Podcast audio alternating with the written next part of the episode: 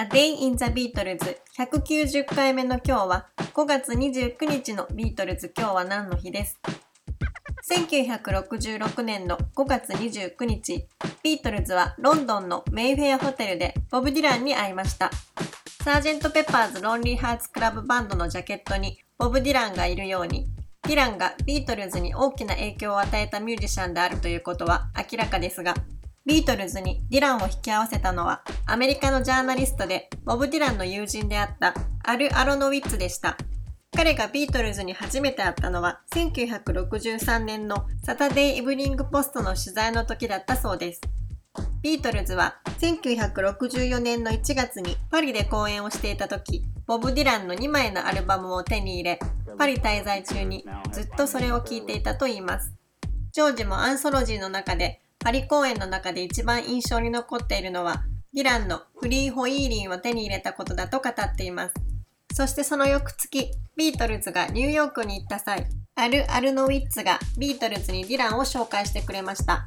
そして1964年にビートルズがアメリカにツアーで訪れた際には宿泊先のホテルにディランがやってきました。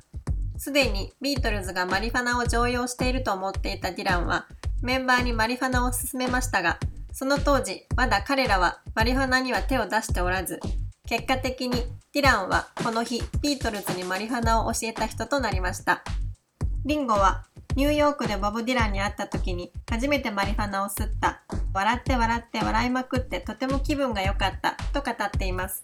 ポールもその日は狂ったパーティーになり、その夜自分は人生の意味を見つけた気がして落ち着かなかったと語っています。何かをひらめいたポールはマル・エヴァンスに紙と鉛筆を出すようにせがみ、そこに宇宙からのメッセージを書き留め、マルのポケットに入れました。そして翌朝、マルはその紙をポールに渡すと、そこには7つのレベルがあると書かれていたそうです。そして1965年の5月にロンドンで行われたボブ・ディランのコンサートにビートルズの4人は全員で出かけています。さらにその年の8月にニューヨークを訪れていたビートルズのホテルをディランが訪れ、そして1966年の5月にディランがロンドンに滞在している間、ポールとニール・アスピノールがメイフェアホテルのディランの部屋でおしゃべりを楽しんだそうです。ビートルズは特にアルバムラバーソウルの頃にボブ・ディランに影響を受けていて、中でもジョンは作詞の部分で彼の影響を強く受けています。